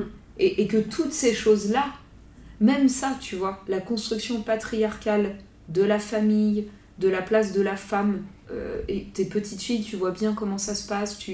Et pourtant, moi, tu vois, j'ai vécu euh, seule avec ma maman, en fait. euh, mes parents, ils ont divorcé, j'avais 2-3 ans. Donc en fait, euh, on a vécu entre filles avec ma mère. Et malgré tout, ce truc-là, il était hyper internalisé quand c'est même, quoi. c'est dans les livres, les contes de fées, les, les films. C'est partout. Et en fait, ça aussi, c'est vecteur le- de troubles ouais, alimentaires. C'est l'image de la famille idéale aussi. Et de la femme soumise, et de la femme euh, sacrificielle. Ouais, clairement. Mais, mais euh, tout ça, enfin moi, c'est en, lisant les, les éthiciennes du Caire aussi que j'ai pris conscience. De dire, en fait, euh, on est, euh, en tant que femme, toujours lié au travail de soin. Voilà. C'est vrai. Notre rôle, c'est de prendre soin. Donc du coup, c'est de s'oublier soi-même. Mm. On passe après autrui. C'est pour ça d'ailleurs que beaucoup de professions du, du care Ah, sont choisies par des. Bien sûr, et sont souvent sous-rémunérés. Ouais. Ouais. Ça va avec. C'est-à-dire que non content euh, de te refiler euh, le prendre soin, euh, ben on te, euh, on te paye pas quoi. Et en fait, peut-être qu'on se porterait mieux si euh, les hommes comme, euh, enfin, comme entre grosses guillemets, hein, les femmes prenaient soin d'eux. Tu vois, qu'il y aurait Oui. une réelle prise de conscience de Ouais. l'importance du prendre soin et que ce soit pas juste une partie de la population qui soit euh, liée à ça. Mais je trouve que ce qui est délicat, c'est que par exemple, si tu regardes les métiers du prendre soin, on va prendre les métiers du médical. Bah, en fait, là où il y a une surreprésentation des hommes, c'est au niveau des médecins. Bon, bah non, pas du tout. Maintenant, Non, il y en a en presque plus. Il y en a ouais. presque plus. Ah non, tu vas dans un Oui, mais- de médecine, Si tu prends. il y a, y a Je, franchement... je veux ouais, dire, si tu prends la. Alors, je vais te dire 70% de différemment. femmes. 70%. Maintenant, mais les c'est comme 30% d'hommes, Ah bah ils ont choisi leur spé, bien choisi. Il y a des Oui, spé et il y a que des hommes. ils sont plutôt médecins. Enfin, tu vois, on va être. Ou chirurgiens. Ou gynéco. Non, mais voilà. Parce on- que on- chirurgien, mais ils sont technique. pas. Ils, ils sont pas. euh, T'es- ils sont Chirurgien, moins- c'est pas le care finalement. Ils sont Non, moins infirmiers. Oui, bah ils non. sont moins aides-soignants, c'est ça que je veux Oui, dire. oui. C'est-à-dire que dans ces métiers-là, euh, du coup je me suis mal exprimée, mais il y a une surreprésentation Ah oui, au niveau de ceux qui sont tout en haut, tu vois. Oui, qui est en train de disparaître. Et du coup, euh, vas-y, je te dis comment t'agis. Tu vois, ça- en fait, à chaque fois, moi, ça, ça me fait un gros clignotant. Je revois, euh, tu vois, par exemple, je sais pas, on va prendre l'exemple de la naissance. euh, Les femmes qui ont toujours accouché entre elles, euh, voilà. Et puis un beau jour, euh, euh, il y a euh, les médecins euh, qui débarquent, euh, les hommes, et qui Mm. disent non, non, euh, on va vous dire comment faire, on va, tu vois. Et cette espèce de place, encore une fois, euh, un peu dévalorisante de ce que peut faire la femme, et c'est l'homme qui sait. En fait, je sais pas bien comment l'expliquer, mais, Mais moi je l'ai ressenti dans mes mal. tripes. Tu sais, de- d'avoir l'impression de. Je suis beaucoup moins à l'aise avec euh, euh, un homme. euh, alors, je peux pas dire que je suis moins à l'aise avec un homme qu'avec une femme d'une manière générale, c'est pas vrai, mais je sais pas comment expliquer ça. Un homme qui est censé savoir. Tu vois, puis il y a des hommes qui prennent cette place-là. Je vais vous donner un exemple tout bête, mais par exemple, sur Instagram, ça m'est arrivé pas tant de fois que ça, mais ça m'est arrivé quelques fois euh, d'avoir euh, des mecs qui bossent aussi dans les TCA, je vais pas donner leur nom, qui sont présents sur Instagram euh, et qui vont débarquer euh, sous un de mes posts ou je sais pas quoi et qui vont venir juste mettre. euh, ils, ils- vont pas expliquer 15 000 trucs parce qu'ils ont pas besoin, parce que eux ils savent. En fait, il y a quelque chose de très écrasant, le mec débarque et, et- et en gros il te fait comprendre que ce que tu dis, soit c'est un peu de la merde, soit c'est pas tout à fait vrai, mais il va pas s'abaisser à justifier. Si toi tu réponds à son commentaire en disant ah bon mais enfin c'est-à-dire qu'est-ce que tu veux dire par là, il va pas s'abaisser à venir répondre. et en fait j'ai pas vécu ça avec des femmes. Et je trouve qu'il y a quelque chose de très masculin et encore une fois dans ce domaine et je trouve même dans le domaine là des TCA, moi ça me fait un peu grincer des dents quand je vois, j'observe, j'essaie de me mettre un peu en position méta. J'observe ce qui se passe même dans le domaine là des TCA, ce petit microcosme là sur Instagram et il y a un peu une toute puissance de certains mecs Ouais. Diététiciens que- et ils sont là, les mecs, ils ont pas plus de formation que toi ou machin. Alors moi, je suis pas diététicienne, mais j'ai quand même un certain bagage de formation sur l'accompagnement et l'accompagnement du comportement alimentaire, tu vois. Donc ils sont pas censés venir m'apprendre X trucs. J'ai aussi mon bagage de mon vécu euh, personnel. Mais bon, ça c'est limite décrié euh, par Oui. certains. Oui. Mais eux, tu vois, il y a un truc, voilà, même dans ce milieu, encore une fois, qui est quand même principalement féminin Ouais. le TCA. Mm. Bah, tu vois, ils ont une espèce de pouvoir, une aura, ils sont quelques-uns là. Voilà, ils sont 3-4 les gars. Ouais, on voit bien. Et voilà, et, mais c'est un truc, ça me fout profondément en colère en fait. Parce que le savoir est une forme de domination. hein. Ouais, mais genre le savoir serait détenu par les hommes. Et non, mais fait, quand les femmes elles détiennent Bah. le savoir, euh, Ah, mais elles sont mais- oui, bien sûr. on les remet en question Ouais. aussi. Parce que Mais c'est lié au patriarcat en fait, Oui, oui. ça. Alors on remet en question et toi tu dois justifier. Je me souviens d'un un, un soir on rejoint des potes, euh, des potes de mon mec et puis il y en a un d'eux. euh, euh, non, j'arrive et ils étaient en train de parler, je les rejoins et ils étaient en train de parler de trucs euh, euh, violence sexuelle machin. Je me dis ok youpi. Je m'assois et donc mon chéri dit ah bah ça tombe bien, v'là Flavie, euh, super merci. Je peux jamais être en week-end.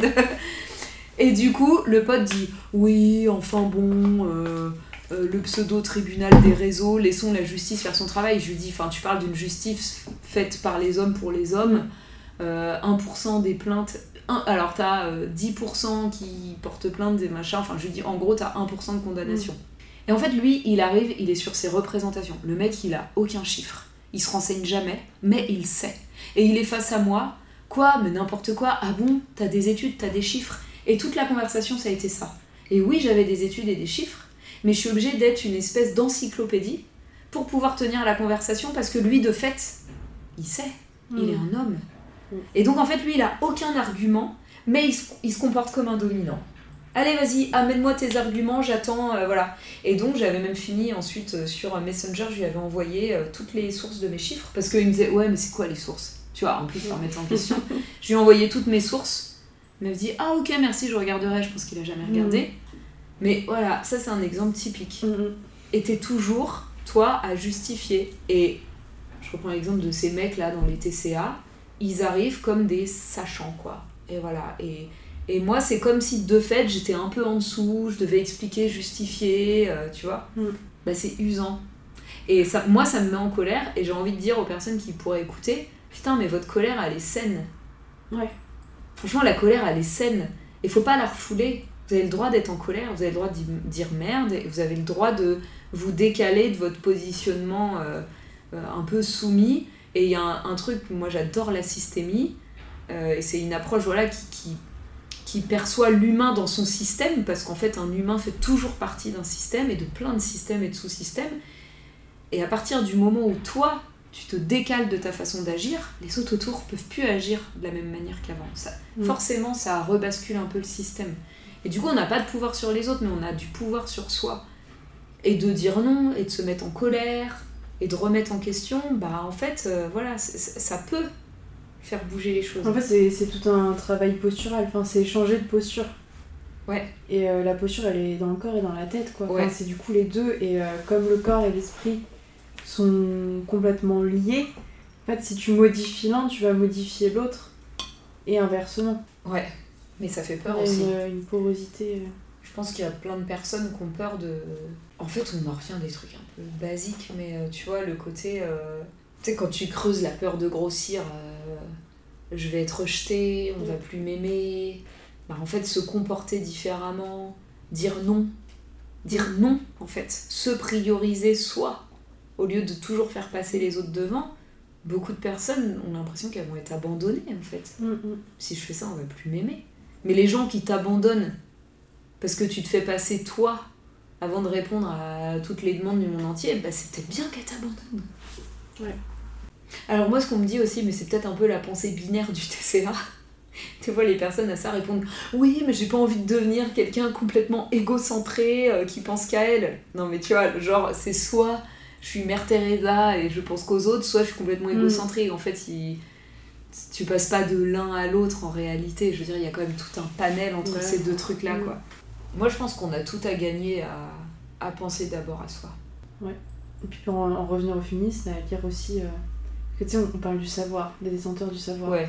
Mais en fait, en philo, moi j'étais marquée par un truc, putain, que des philosophes masculins. Mais oui. Que des philosophes masculins. Et euh, bon, il y a de plus en plus de femmes qui rentrent à l'université, qui, qui ont des postes à l'université, donc forcément qui vont essayer de, euh, de donner à lire des autrices. Du coup, c'est tout un, un- un travail aussi pour, euh, pour ramener du savoir féminin dans ce qu'on a conçu comme le savoir. C'est ça. Le rendre visible. Le parce rendre que du savoir féminin, il y en a plein. Il y en a plein. Il est invisibilisé. Bien sûr. Enfin, je sais pas, regarde les noms de rues hein, dans les villes. euh, Ouais. dire. Mais, euh, mais oui, du coup, c'est aussi redéfinir ce que c'est que le savoir. Donner Ouais. la parole à, à celles, du coup, qui, à qui on leur a coupé la voix avec les deux écritures, Ouais. quoi. Et reprendre la parole soi, en fait. Ouais. Mais ça, c'est hyper difficile d'arrêter de se sentir inférieur, je trouve. Enfin, je sais pas si vous, ça vous parle. Si, si, bah si, c'est. Moi, moi, ça me parle beaucoup, en fait. Il y a vraiment quelque chose... euh, Je vais plus facilement me sentir inférieure face à un homme que face à une femme. Il y a un truc un peu écrasant, en fait. Et encore au niveau de la posture. Je sais pas vous, mais moi, j'ai toujours l'impression de- d'être... euh, Enfin, vraiment, tu vois, de regarder, de devoir lever la tête pour m'adresser à un homme. Enfin, c'est... euh, c'est vraiment le côté euh, pyramidal de... on a l'homme au-dessus qui va m'expliquer, euh, enfin c'est exactement ce que disais, qui va Ouais. m'expliquer ce que c'est que la vie et comment je dois me comporter et comment je dois manger et qui je dois être et, euh, et ce que je dois dire en fait. Et c'est clair, on n'habite pas l'espace de la même manière, on n'a pas la même démarche dans la rue, on prend pas la même place quand on s'assoit sur un Mm. siège, on... Il y a tout ça, quoi. Enfin, de toute façon, il suffit de regarder dans le métro. hein. Ouais. Dans le métro, quand ça commence à être blindé, les personnes qui se lèvent en première, c'est les femmes. Mm. Et une femme enceinte rentre dans, un, dans une rame de métro, la personne qui va laisser sa place, généralement, c'est une femme. Il n'y a pas le déclic de se dire Ah tiens, Ou alors t'as le mec dragueur qui veut. oui, voilà. c'est toujours. qui va le faire en posant une main Ouais. sur la cuisse, tu vois. mais- Je vous en prie, mon petit. c'est ça. Allez, hop. Moi, un, jour, euh, je, je l'avais déjà raconté ça, mais je crois pas dans un podcast. Et en fait, je, je suis presque mal à l'aise de raconter ça parce qu'avec le recul, je m'en veux. Mais un jour, je prenais le train, euh, donc euh, par chez moi, dans ma région, dans le Maine-et-Loire. Et donc, je suis installée euh, dans le train, c'est des places de 4 là, et le type, il est en diagonale par rapport à moi. Et je sais plus, je suis sur mon portable ou en train de lire un, un bouquin. Et en fait, je sens son regard sur moi, tu sais, comme quelque chose qui appelle. Donc je le regarde, c'était un type qui avait euh, 45-50 ans. Mm. Et moi, c'était il y a quelques années, je sais pas quel âge j'avais, la trentaine. Et en fait, euh, il me fait signe que euh, il me montre mon décolleté, quoi, tu vois. Et en gros, ben, genre, c'était trop décolleté, quoi. Fallait que je remette un bouton. Et ça m'a euh, complètement, voilà, et genre limite, j'ai dû bredouiller, ah pardon, puis j'ai reboutonné mon Mm. truc, quoi, tu vois. Et en fait, c'est avec le recul Moi, Ah, j'aurais enlevé ma chemise. dans l'après, Bah, tiens. où je- tu sais, tu, tu te dis, mais, mais attends, mais qu'est-ce qui s'est passé, quoi? Enfin, c'est complètement dingue. Enfin, Mm. le mec vient me dire comment je suis censée. euh, Enfin, je veux dire, mec, tu peux pas contrôler tes yeux de regarder ailleurs. Enfin, c'est- Mm, qu'est-ce mm, qui te dérange déjà? Pourquoi? Qu'est-ce qui te dérange? Parce que tes yeux sont attirés par ça Mais attends, mais gère tes trucs, mec, en fait. Enfin, euh, tu vois, c'est une histoire de toi avec toi. Mais en fait. Et du coup, voilà, c'est pas agréable parce que je me dis, mais pourquoi j'ai réagi comme ça, tu vois? Aujourd'hui, je voudrais tellement réagir différemment. Mais des histoires comme ça, j'en ai plein. Ou des types à une terrasse de café euh, qui commentent ma poitrine. Je suis Mm. avec mon mec, en train de boire un verre, et les mecs sont à une table à côté. Alors certes, ils avaient sûrement un peu bu, leur avait avancé, et ils commentent ma poitrine. Et ils sont morts de rire. Et ils commentent le fait que j'ai très peu de poitrine, en fait, que j'ai pas de poitrine, voilà. Et là, cette fois-là, je me suis pas du tout laissé faire. Hmm. Et en fait, je suis allée euh, leur demander de me montrer du coup la taille de leur sexe, peut-être. Que je puisse moi aussi parler de, de, de, de faire des comparatifs et Ouais, dire oui. si je trouvais que c'était trop ou pas assez. Ils se sont trouvés complètement cons. euh, et puis je les ai un peu enchaînés. euh, voilà, il y a eu une forme de colère, quoi, tu vois. Je leur ai dit, mais en fait, mon corps, il vous appartient pas. D'où vous pensez pouvoir commenter? Mais il y a quelque chose de tout à fait normal. Moi, toute ma vie, on a commenté ma poitrine. Franchement. Voilà, ça, et puis j'avais des copines qui avaient des gros seins et c'était pas plus facile, quoi. C'était toujours commenté aussi. Et il y a quelque chose, enfin, moi, des, des histoires comme ça, j'en ai à l'appel, en fait, d'hommes qui se disent que ben, c'est ok. Le corps féminin euh, est un objet, mais au-delà d'être un objet, c'est c'est comme s'il appartenait à tout le monde, quoi, tu vois. Ouais, Ouais, carrément, bien mais commun, tout quoi. te commente, mais même euh, pour être plus soft, va commenter ta tenue vestimentaire. Alors que finalement, quand tu. Un mec, euh, on lui dit rarement euh, Ouais. t'es bien habillé. À voir vraiment s'il a sorti de costard cravate et que ça Ouais. tranche par rapport à ce qu'il fait d'habitude. Mais sinon, non, en fait. Enfin, moi, des fois, je demande à mon mari, ça t'arrive que tes collègues ils te disent euh, alors, t'es bien habillé ou quoi? Enfin, Ouais, jamais. t'es belle aujourd'hui. Ouais. Ou ah, t'as changé de coiffure. Ah, tiens, tu t'es maquillée. Ah, aujourd'hui, t'es pas maquillée. Enfin, mais. C'est chiant, quoi. Juste, euh, il remarque le moindre truc. Mais en fait, ça, je, je trouve qu'on peut se dire, ouais, enfin, c'est anodin, mais C'est dire, anodin, non, c'est C'est des anodin. trucs qui s'inscrivent. Toi, t'es gamine, tu vois bien Ouais. ça. Euh, ton corps, il est observé, jugé, t'es passé ouais. à la loupe. Et, et voilà. Ça et, fait peur. Et moi, quand un- t'es enceinte, les Ouais, gens viennent poser la main sur ton ventre. Donc en fait, le corps Mm. appartient à tout le monde, quoi. Non, mais c'est mon corps, en fait. il y a un bébé dedans. D'ailleurs, euh, c'est en plus, tu vois, genre les gens, ils débarquent, c'est pas ton bébé non plus, quoi, mais il y a un bébé dedans. Et alors, quoi? C'est Mm. mon corps. Et quand j'étais euh, quand j'étais petite, enfin je sais pas, j'avais 6-7 ans, je me souviens d'une réflexion de ma grand-mère dans la rue qui était derrière moi. Et euh, ça m'a choquée parce que, enfin, tu vois, je, je l'ai encore en tête. Je me suis dit, ah, mais t'as un joli petit cul, hein Ma grand-mère Et euh, bah, gamine, je, je le prends comme un compliment. Je me souviens sur le moment. Et en fait, c'est aujourd'hui où ça me choque parce que cette phrase m'est restée en tête. Et euh, surtout qu'après, euh, les critiques que j'ai pu avoir, c'était pas euh, t'as un joli petit cul. Donc euh, je me disais, tiens, c'est marrant, euh, j'ai, j'ai, enfin, la beauté de mon cul change. Ouais, c'est ça. et euh, et aujourd'hui, ça me choque parce que je me dis, j'ai, été sexualisée, j'avais 6 ans. Ouais, mais alors ça. Toujours. Je me demandais si on allait y venir. Mais moi, il y a, Enfin, dans Parce que la genre- pédocriminalité, pour moi, elle est très. Enfin, tu vois, on, on flirte avec ça. De toute façon, quand on parle de l'hypersexualisation de la femme, en fait, euh, c'est de la fille. La fille, ouais. Et la petite fille. ah, euh, mais c'est voilà, sûr, enfin, t'es euh, projeté femme sans le vouloir, quoi. C'est, c'est on transfère sur toi, tiens, comment tu seras quand tu seras grande. Ouais, mais finalement, à partir du moment où ton corps c'est un objet, bah ouais, effectivement, euh, presque il y a une logique là-dedans. Bah pourquoi tu mettrais une barrière d'âge Tu vois, à partir du moment où tes fesses ressemblent un peu à celles Mm. que pourrait être celle d'une femme désirable, bon bah du coup, tu vois, enfin, Mm, mm, il y a une espèce de transfert euh, qui est fait. Puis il y a la fameuse phrase, enfin je sais pas si vous l'avez eu vous, mais moi ça moi ça m'a toujours choqué ça quand j'étais petite. C'est il faut souffrir pour être belle. Ah Ouais. bah oui, tout le temps. Ça c'est. Je comprends pas d'où elle sort cette Ah phrase. ouais. Je sais pas. Je pense que tu vois, c'est sur des petits trucs. euh, Tu vois, en fait, des fois, moi je coiffe ma fille J'avais noté plein de phrases. et euh, elle, elle, elle, elle crie parce que bah, il y a des nœuds et ça tire un peu. Et en fait, quand. Cette... En fait, il y a cette phrase-. Il y a cette phrase qui est dans ma tête que je dis pas, Mais qu'on t'a dit dans le mais même que je contexte. sors pas parce que je me dis, mais cette phrase elle est nulle, je vais pas la sortir là. Mais en fait, c'est la phrase qui pop dans mon esprit. Ouais. Et en fait, je pense que c'est dans des situations comme ça qu'on a dû me la sortir. Mais il y a un truc un peu originel là sur la femme, la souffrance. euh, Enfin, tu vois, la femme elle saigne tous les mois, la femme elle donne la vie, dans la douleur. dans la douleur. Tu vois, il y a, C'est il y a que de la quelque chose. C'est de la le douleur sacrifice. femme, ouais. La femme, il y a une forme de sacrifice, tu vois. Finalement, tu fais don de ta vie, Mhm. quoi. Enfin, tu Ouais. vois, t'es juste là pour créer de nouveaux hommes sur Terre, un peu. Si on pousse le truc. euh. Mais alors, le faut souffrir pour être belle. Alors déjà, je trouve ça hyper questionnant, questionnant. Et puis, euh, pourquoi faudrait être belle, quoi? Mm. Et en fait, moi aujourd'hui, j'ai envie de remettre ça en question, quoi. C'est-à-dire que je- pourquoi faudrait être belle? C'est quoi être belle? Et euh, alors, Mais je pense que le pire dans cette phrase, c'est pas le faut souffrir, c'est pourquoi il faut être belle. Ouais.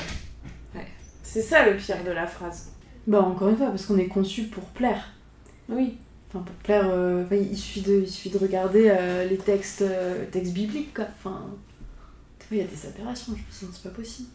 Tu regardes la mythologie grecque, même la, mytho- la mythologie, quoi. La boîte de Pandore. Enfin, tu ouvres la boîte de Pandore, euh, il y a que les soucis, quoi, qui se... C'est Ouais. les mots, la femme, la femme, c'est... euh, c'est la femme tentation, c'est la, la Ouais. femme qui va apporter euh, le malheur, euh, le... En fait, dans l'imaginaire commun, on se construit avec cette image-là de la femme. ouais, la tentatrice. Ouais. Mais en gros, c'est tout noir, tout blanc, soit on est comme ça, soit on est la sorcière. Mais il n'y a pas de. Euh, toutes, toutes des Et salopes, euh, sauf maman, quoi. Tu Mm. vois Mm. C'est- Enfin, on est vraiment dans ce cliché-là. Mm. Je veux dire, il y a la mère euh, oh, Mm. euh, érigée au rang de déesse, et puis toutes les autres, c'est des salopes, quoi. Il y a vraiment, il y a quelque chose quand même euh, un peu... euh, Enfin bon, après, j'ose espérer qu'il y a de plus en plus d'hommes, de jeunes hommes, qui sortent de ça. Euh, je pense qu'il y a beaucoup de jeunes hommes qui sont perdus. Je l'entends, hein, enfin, je pense qu'on est dans des, on essaie de déconstruire des choses et peut-être que c'est, peut-être que c'est compliqué de trouver sa place. Après, euh, je leur conseillerais de suivre Baptiste Beaulieu, qui l'a Et il y tout en a un autre que dernièrement. j'ai découvert récemment, c'est Thomas Pied. Oui, Celui-là aussi. mais oui, mais ben, c'est pour ça qu'on a vu le même reel où Bah le mec voilà, il dit c'est euh, c'est ça parce que il démonte pas mal euh, Ah ouais. sur des vidéos des masculinistes. Mais là dernièrement, Baptiste Beaulieu a fait un post que j'ai envoyé euh, à mon chéri, j'ai envie d'en parler aussi avec mon fils, où il parle de, tu sais, le fait que les hommes, euh, quand tu vas parler d'oppression, de tout ça, euh, le premier truc qu'ils ont envie de dire c'est non mais pas moi, on n'est pas tous comme ça, non mais pas moi. Et il y a presque un truc, non mais dis-moi, dis-moi que, c'est- dis-moi que moi je suis pas comme ça, quoi. Et en fait, lui, il commence son poste par permettre, il, il dit, je m'adresse au mec là. Imagine, imagine si. Et là, il, il fait l'inverse de ce qu'on vit, comme si c'était une société d'oppression matriarcale où les hommes étaient là. Et donc il pose toutes ces bases-là et il dit, et imagine, du coup, quand toi t'essaies d'exprimer ce truc-là, le seul truc que les nanas elles pensent à te répondre, c'est non mais attends, euh, Mm. pas moi quand même, quoi, tu vois. euh. Et que c'est hyper égoïste en fait de réagir comme ça. Mhm. Et, et, enfin voilà, ce type, je le trouve vraiment. euh, C'est aussi parce qu'on est dans une société égoïste hein, qui réagissent comme ça. Ouais, mais l'égoïsme, est-ce que c'est pas. euh, Tu vois, on parlait euh, du prendre soin tout à l'heure. Est-ce que c'est pas aussi un trait du patriarcat, tu vois? Ouais. Enfin, pour moi, le capitalisme et le patriarcat, euh, mais moi, ouais. c'est hyper, hyper lié. Et ça crée un peu d'égoïsme, tu vois. De... Enfin, j'avais fait un post il y a longtemps quand même maintenant, où je, je disais que pour moi, les TCA, c'était un produit euh, du patriarcat et du capitalisme. Oui. Euh, ça n'avait pas trop plu, hein. Voilà, j'en ai pas fait souvent des posts un peu féministes. Bon, il y a toujours euh, Jean-Michel Ouin qui vient dire euh, qui vient de dire que t'es qu'une grosse conne euh, Mm. qui se victimise, euh, ou un autre qui vient dire moi je suis pas comme ça, enfin on s'en fout, tu vois. mec. Mais en fait, euh, il y a, enfin maintenant, il y a, on est un peu, enfin, le monde entier dans le capitalisme, mais ce serait intéressant de voir le patriarcat sans le capitalisme. Je sais pas si ça existe dans certaines contrées. Euh, Parce que je pense ouais. que ça doit changer pas mal de choses quand même. Parce que du coup, il y a peut-être plus, euh, enfin, je sais pas. Bah, peut-être que t'enlèves la notion de de- d'argent dans le pouvoir, enfin tu vois que le pouvoir euh, Mm. est moins relié directement à la possession euh, Ouais. de biens et à Oui, c'est l'argent. ça. L'accumulation. Pour autant, est-ce que ça enlèverait le côté possession euh, de l'autre? Oui, mais ça enlèverait quand même une part de vouloir posséder toujours plus. euh, Vouloir faire toujours plus. Moi, Ouais. je pense que le côté capitaliste, euh, ça, ça pourrait être le sujet en entier d'un épisode. euh. Les TCA et le capitalisme. Ouais. Euh, Je me souviens d'une personne que j'ai accompagnée qui ça a fait un énorme tilt de se rendre compte que tout était vu sous le prisme du rendement. Mm. C'est-à-dire qu'il faut rentabiliser tout. Euh, et tu vois, par exemple, les calories, quoi. Mm, mm. C'est-à-dire que euh, j'ai le droit à un certain nombre de calories, il faut que je rentabilise ce que je mange. Tout est vu sous le prisme du rendement. Et il faut être toujours dans l'action. Et il faut. Enfin, c'est ultra valorisé de faire beaucoup de sport. En fait, c'est ultra valorisé de faire beaucoup de choses. Mm. Moi, je me souviens, c'est un super sujet, hein, parce que je me souviens, euh, quand j'étais dans la phase euh, vraiment anorexique euh, à fond, j'avais un gros, gros, gros problème de rapport à l'argent. Mais J'étais dans un souci d'accumulation permanent, mais d'argent. Je consommais le moins possible euh, pour, pour accumuler, en fait. Enfin, je, je, je, je gardais, quoi, tu vois. Et tu euh, faisais pareil avec ce que tu mangeais? Non, justement. Enfin, il y avait un truc euh, hyper paradoxal, c'est-à-dire euh, niveau argent, il fallait que j'économise le plus possible, donc ça m'arrangeait finalement de pas manger beaucoup. Euh, et en même temps, enfin, je sais pas, je culpabilisais aussi d'être dans un pays, euh, d'être dans un pays riche, d'être dans une famille aisée. Euh, tu vois, il y avait vraiment ce souci de, de... je culpabilisais quoi.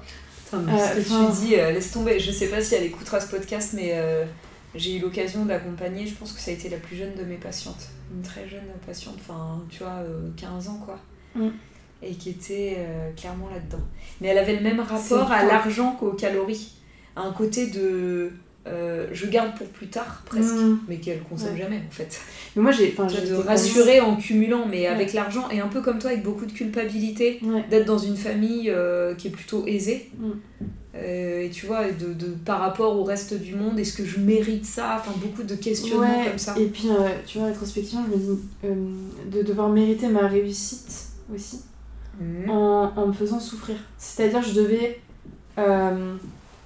Comment dire Je devais justifier, euh, par exemple, ma réussite scolaire. Comme je faisais pas. Enfin, j'ai des facilités, donc j'avais pas forcément d'efforts Ouais. à fournir, de devoir encore plus justifier euh, par, euh, par du travail, par un travail acharné, tu vois, enfin, toujours d'être dans cette logique de... euh, enfin, c'est plus le capitalisme, c'est la méritocratie, quoi. C'est, c'est, c'est vraiment de dire, euh, ok, je dois, je dois mériter tout.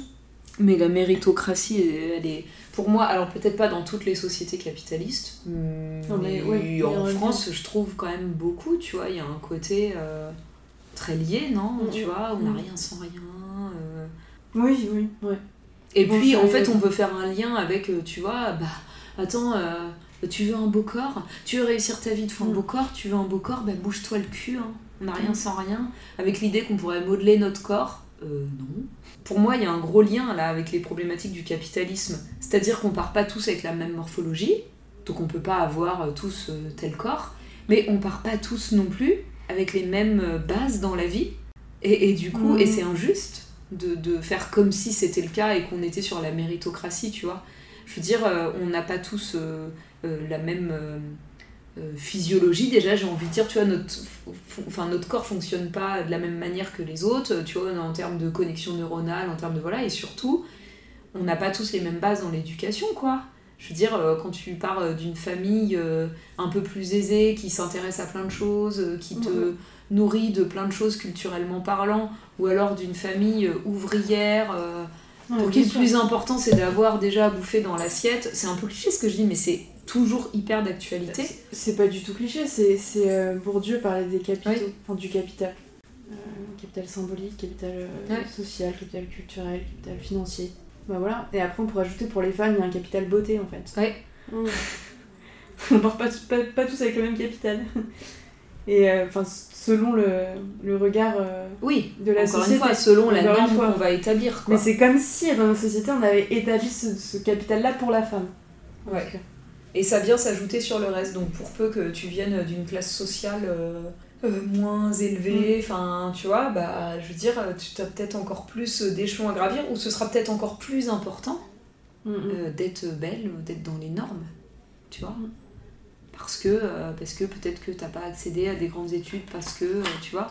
Enfin, je trouve que déjà en étant. euh, euh, comment je pourrais dire ça? En fait, j'ai pas envie d'être maladroite, j'allais dire instruite, mais tu vois, euh, euh, je sais pas. euh, euh, en faisant, en ayant fait un peu d'études, en, en ayant accès à plein de bouquins, en faisant plein de trucs comme ça, bah, toutes, euh, on se dit, euh, pff, ouais, c'est clair que face à un homme, je vais plus facilement me sentir toute petite.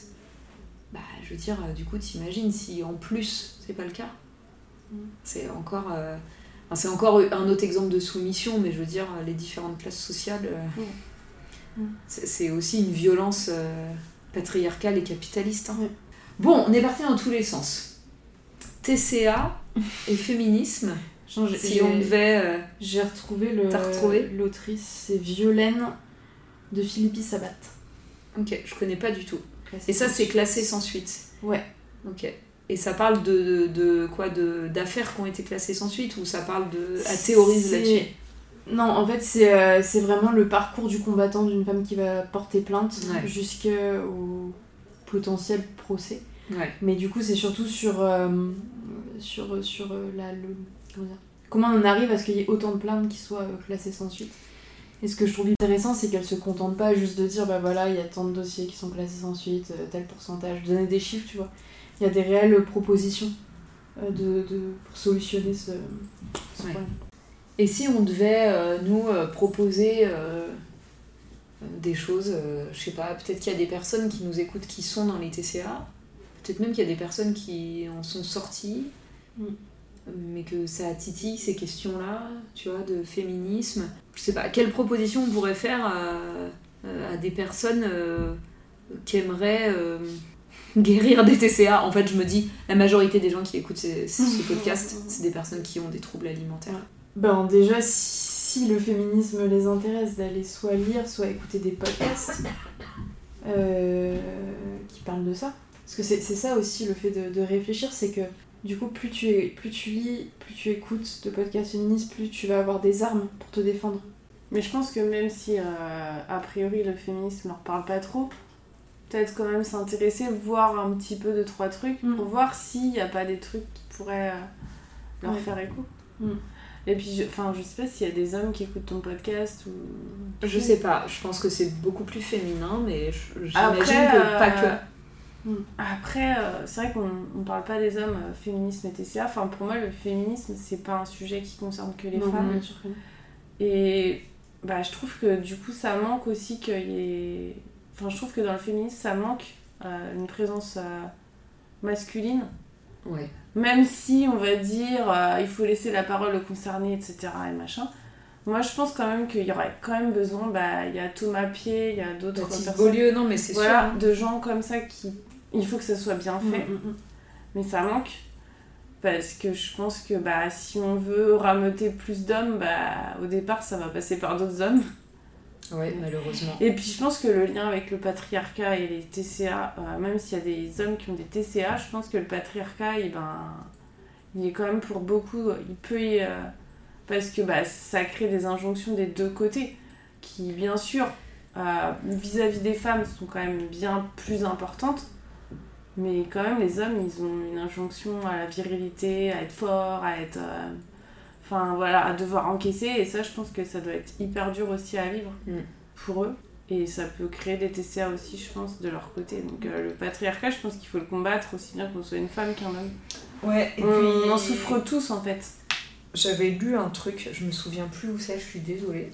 Si c'était un livre ou un article qui parlait euh, des TCA euh, chez les hommes et qui parlait des hommes euh, homosexuels.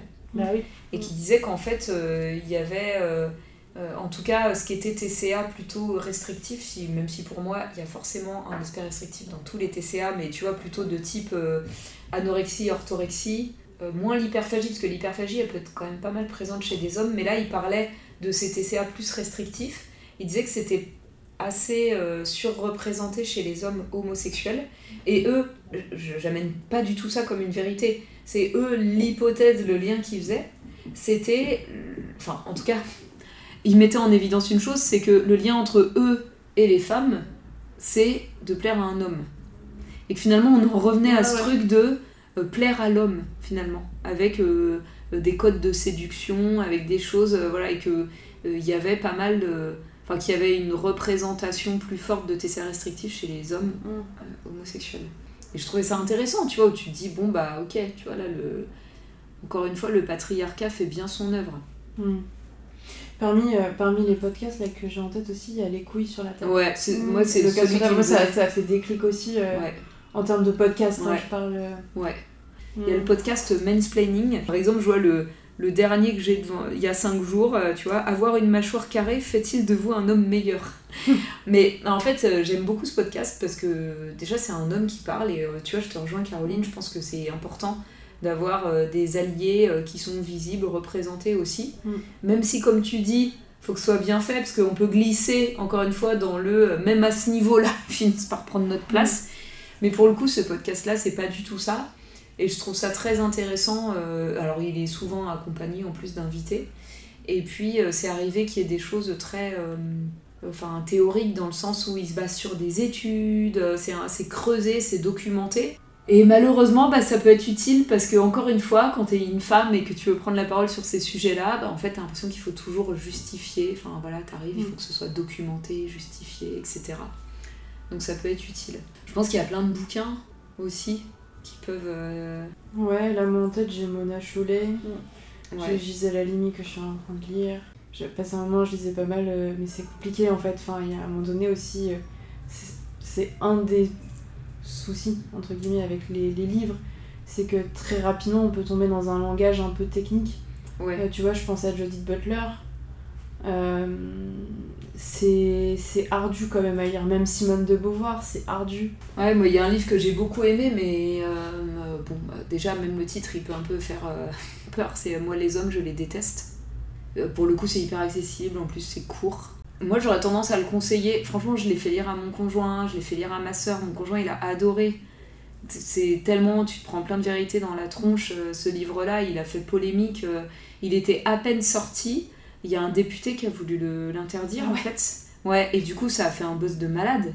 Il a juste. super euh, comme en fait. mais clairement, le livre, il est traduit dans je sais plus combien de langues, c'est, au niveau mondial, quoi. Ça, Mhm. ça a eu, ça a été un carton, sauf que elle s'est pris des vagues de cyberharcèlement en échange avec euh, menaces de mort, de viol, de tout ce qu'on veut, parce que c'est ça aussi, derrière, Mhm. les femmes féministes qui prennent la parole, il y a beaucoup de ça, tu vois, on est... L'écrasement. Euh, non, je vais te faire taire. Mais euh, voilà, c'est, un bouquin. Alors effectivement, elle va un peu loin. Euh, mais en même temps, il y a plein de choses à y prendre. On n'est pas non plus obligé d'adhérer à tout ce Mm. qui est dit. On peut piocher ce qui nous intéresse et ce qui va être aidant pour soi. Je sais pas, pour reprendre son propre pouvoir, quoi. En Ouais. fait, il y a quelque chose de, de- d'autour de ça, quoi. Il y a Virginie Despentes aussi. Ouais. Ouais, j'y pensais aussi. J'ai vraiment bien aimé. Enfin, sur, J'ai mis du temps à passer le cap de la lire parce que je m'en tenais au cliché. Enfin, c'est idiot, tu vois. Ouais, Et en fait, euh, ça, donne, ça donne la pêche, quoi, ouais. de la lire, je trouve. Ça donne envie de se battre. Enfin, c'est cool. Je pense qu'il y a des ressources à trouver, en tout cas, et, et pas perdre de vue euh, le, le pourquoi, en fait. Pour moi, le grand pourquoi, je pense que dans la guérison des TCA, il y a vraiment quelque chose de l'ordre d'aller à sa rencontre, en fait, et de prendre sa place, quoi. Mm, mm, À prendre sa place, ça veut pas forcément dire à se mettre à gueuler sur tout le monde. Ou, voilà, on, on l'a choisi sa place. Et encore une fois, moi, si je devais conclure sur une chose, et je vous laisserai conclure sur ce que vous voulez aussi, mais ce serait ça, c'est que le but, c'est pas que ça devienne une nouvelle injonction. Et que euh, euh, moi, j'ai été un peu bloquée en pensant que je pouvais pas être féministe si je continuais de m'épiler ou, Mm. ou si je continuais de porter des mini-jupes. Voilà, c'est débile. Et des talons. Et en fait, euh, c'est de, de prendre ce qui nous intéresse, laisser le reste construire son propre truc. Et le but, c'est que ça serve à soi, en fait. Et de pouvoir se libérer des injonctions, c'est surtout pas de s'en rajouter Mhm. des nouvelles. Quoi. Merci beaucoup à toutes les deux Merci à toi. toi, pour tout ce que vous avez amené, partagé. C'était riche. Ouais, c'est hyper riche. Merci beaucoup. Merci. Merci. Merci beaucoup d'avoir écouté cet épisode jusqu'au bout. Si ça t'a plu, n'oublie pas de me soutenir en laissant une note et un petit commentaire sur la plateforme de podcast sur laquelle tu m'écoutes. N'oublie pas que tu peux me retrouver aussi sur Instagram, flavie.mtca, pour rester informé de toutes mes actus, pour profiter de super aides et contenus gratuits. Et puis n'hésite pas à venir échanger avec moi, ce sera avec plaisir que je pourrai répondre à tes questions ou prendre note de tes suggestions. Je te dis à très très bientôt